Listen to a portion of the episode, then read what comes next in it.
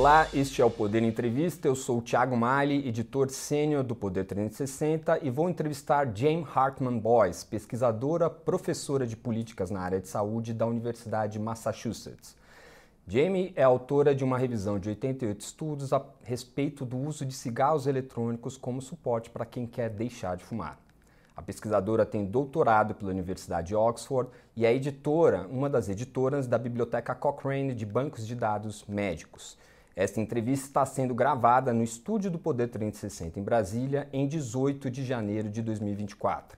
Para ficar sempre bem informado, inscreva-se no canal do Poder 360, ative as notificações e não perca nenhuma informação relevante. A partir de agora, a entrevista será feita em inglês. Mrs. Hartman Boyce, thank you very much for talking with us. Thank you for having me. I know that, Mr. Hartman, you had the opportunity to review many studies on e cigarettes. I know your focus is in smoking cessation, cessation but I, I would like to start asking if you could talk a little bit about what have been the strategies in terms of regulation of e cigarettes in different countries and which ones do you think that have produced the best results? It's a great question. Different countries have had very different approaches to electronic cigarettes. And I think it's too early to say for sure what the best strategy is.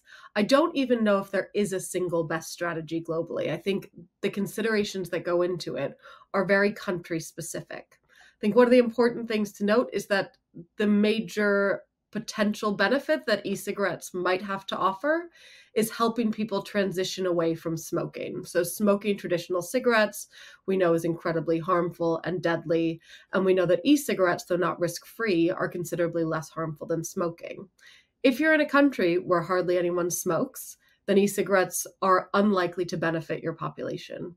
If you're in a country, on the other hand, where you have a lot of people still smoking, a lot of people still dying from smoking, that might be a space in which you consider the regulation as opposed to the banning of electronic cigarettes. In Brazil, here, we, uh, though it's illegal to sell vapes and electronic cigarettes, there are over 2 million users. The industry argues that it would be better to uh, lift the ban and regulate the market to avoid sanitary concerns about the substance that go into the cigarettes and to diminish the illegal markets. I wonder what's your take on the subject?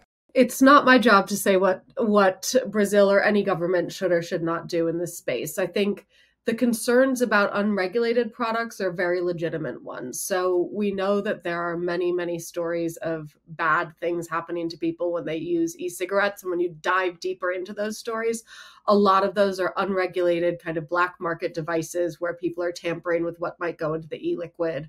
Uh, people might be familiar with a spate of lung injuries that happened in the US back in 2020 uh, that were associated with vaping, and that was found to be with an additive that was being put into e cigarettes that were uh, largely unregulated ones.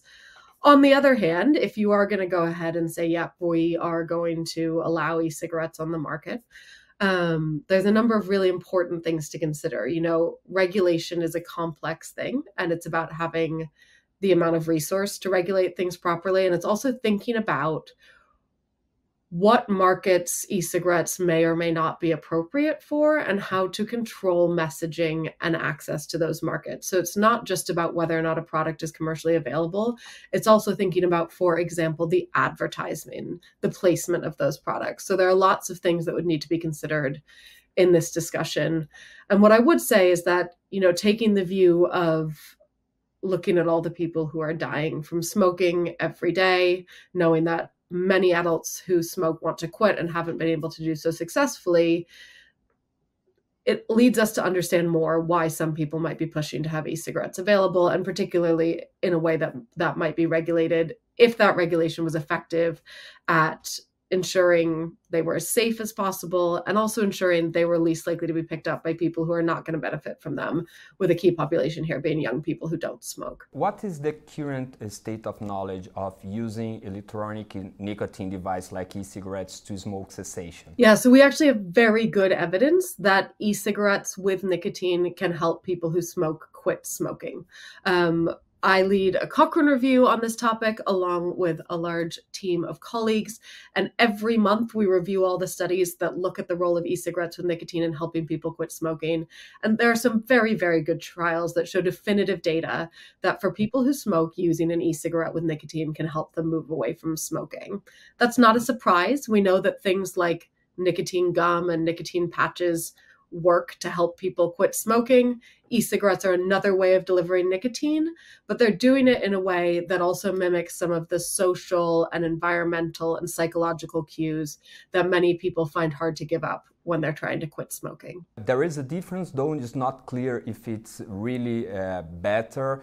Uh, comparing, co- correct please uh, if I am uh, mistaken about it, but comparing e cigarettes with nicotine to e-cigarettes with no, no nicotine. Why is that? Uh, the, the, habit could have something to do with this effect of smoke cessation. Yeah, so the evidence we have does suggest that using an e-cigarette with nicotine is more effective at helping you quit smoking than using an e-cigarette without nicotine. Um, but we don't have that many studies testing that. We essentially need more studies to be more sure of that finding according to the framework that we use. But we know that even though using something like a nicotine patch or a gum is more likely to help you stop smoking than not using anything, lots of people have tried that and have not succeeded. And part of the reason for that is that addiction to smoking is a very complex addiction. It's not just an addiction that is purely driven by nicotine. Nicotine is the agent that's underlying that addiction and helping that addiction form. But for a lot of people, the process of, for example, hand to mouth movement with a cigarette, exhaling smoke, let's say going and standing outside or going for a smoke break with colleagues, all of that can also help feed into difficulties with quitting smoking. And e cigarettes are something which are not only providing that nicotine, which is the pharmacological compound that people are addicted to, but they're also providing some of those so, same behavioral cues. Um, and for example, there have been studies that have te- tested like people just sucking on plastic tubes to see if that helped them quit smoking, just because we know there are some really complex things going on in terms of people's behavioral cues that are helping reinforce tobacco addiction. The conclusions of uh, the, the review, uh, the meta analysis uh, you did uh, uh, sound very straightforward, though uh, we see that there is still some debate over it and that WHO, for an example, in it, its web pages, still say that the evidences are inconclusive on the cessation provided by, by nicotine device. Uh, what is your take in this debate? I come from a position of working for an organization, Cochrane, which evaluates all different sorts of healthcare interventions and evaluates them on the same set of criteria. And according to the criteria that we use in Cochrane, the evidence shows quite clearly now that e cigarettes with nicotine can help individuals quit smoking. However, what someone like the World Health Organization is considering as our policymakers worldwide is not just was what does that evidence show in individuals. They're thinking what does this mean at a population level and do the potential benefits of this at a population level outweigh the disadvantages. And when you think about disadvantages, one of the big ones that everyone is thinking about is youth uptake of vaping, especially when those youth would not have otherwise been using any nicotine products. So I think they are weighing that up. And it's also really important to note that the studies that we are looking at in our review are of people who are given e cigarettes with nicotine and encouraged to use them to quit smoking, right? So they're being given to people who smoke with support as a quit smoking aid. That might be very different from the effect of someone buying an illicit product, which may or may not contain nicotine, may or may not be safe, and may or may not be encouraging them to quit smoking. So there's all different sorts of contexts and elements that an organization like the World Health Organization is considering. What we're looking at is when you look at the evidence, when you give people who smoke nicotine e-cigarettes, does it help them stop smoking? The evidence on that, I would argue, is very clear that it does. You mentioned uh, some data uh, saying that the use of e-cigarettes uh, is uh, soaring uh, amongst uh, young people in, in, many countries. I, I, I, I, wonder what is the evidence right now about the effect of allowing e-cigarettes and having the young, uh, the young people smoking uh, more e-cigarettes or being driven to nicotine in a way that they wouldn't if there, there was no e-cigarettes? It's a good question, and I don't think we have really clear evidence on it. I think to some extent it varies country by country, but I also think most of the evidence we have on it is focused on very certain high income countries in Western Europe and in the United States and Canada. Um, what we know, I think, as a whole, based on the evidence we have now, is that it certainly seems that young people who use nicotine e cigarettes, definitely a proportion of them are people who we would not have otherwise expected to be smoking regular cigarettes. What one of the big concerns is within the public health community is whether or not vaping or the use of nicotine e-cigarettes is causing more young people to then go on to smoke but because we know that nicotine e-cigarettes aren't harm free but we know that smoking is really really harmful you know so we definitely don't want anything that is causing young people to smoke who wouldn't have otherwise and by smoke i specifically mean smoking traditional cigarettes i don't mean vaping and the evidence on that is hard to interpret. What we can see clearly is that young people who vape are more likely to go on to smoke than their non vaping peers. But whether or not one of those things is causing the other is very much contested. And if we look, you know, at a population level, let's say we're looking at a country like the US, where I am right now, where we've had a lot of young people using e cigarettes over the years, a lot of young people using e cigarettes with nicotine if those were overall leading more young people to smoke, we would have started to see, we think, increases in youth smoking by this point. And in fact, what we see overall is, is more indicative of the opposite. So, if anything, the evidence is starting to suggest that at a population level, it may be that vaping is replacing smoking for younger populations. But we also know there are populations who wouldn't have otherwise smoked who are vaping. We have uh, talked with uh, WHO Director uh, Hildegard Kress who argued that uh, if a country wants to use e-cigarettes as a means to cease smoking, one thing that could help this country to, to regulate is to regulate its uh, like a prescription drug, so to be sold only in pharmacies with prescription and no flavors at all. Uh, what's your opinion on this sort of uh, measure in order to uh, try to control this this market? I think in an ideal world, having an e-cigarette with nicotine available on prescription would be a great thing. Um, it would hopefully encourage medical professionals to talk about it with their patients. It would hopefully encourage use of e-cigarettes with nicotine as a way to help people quit smoking. Whether or not those devices be flavored or not if they were on prescription, I think is another question. Like I have young kids, a lot of their prescription drugs taste nice, and that's actually quite helpful. Um, so it's not actually that all of our prescription drugs are unflavored. But I think there are challenges in restricting only to having e cigarettes available as a prescription product. Those challenges are many. They include actually getting someone to get an e cigarette through a licensing process as a medicine, which is a very expensive and lengthy process. Um, and would be very difficult for an independent vaping manufacturer to do, but much easier for a tobacco industry um, route. And I think the other thing to remember is that when it comes to accessing medications and treatments, it depends on a country's healthcare system. But that might be difficult. So if we put things behind, for example, a prescription in a country where a lot of people who are low income don't have access to healthcare, that is going to create some problems. And in many countries, it is those people, particularly the people with lower incomes, who are more likely to be smoking and more likely to potentially benefit from e cigarettes. And I think the final thing to consider here is if we are thinking about e cigarettes in relation to smoking, and all of our evidence suggests that e cigarettes with nicotine are substantially less harmful than smoking. It is not providing a particularly clear message or clear incentive structure to people who smoke that they should be switching to e cigarettes if they can't access an e cigarette without a prescription, but they can go into a corner store and buy a cigarette without a problem.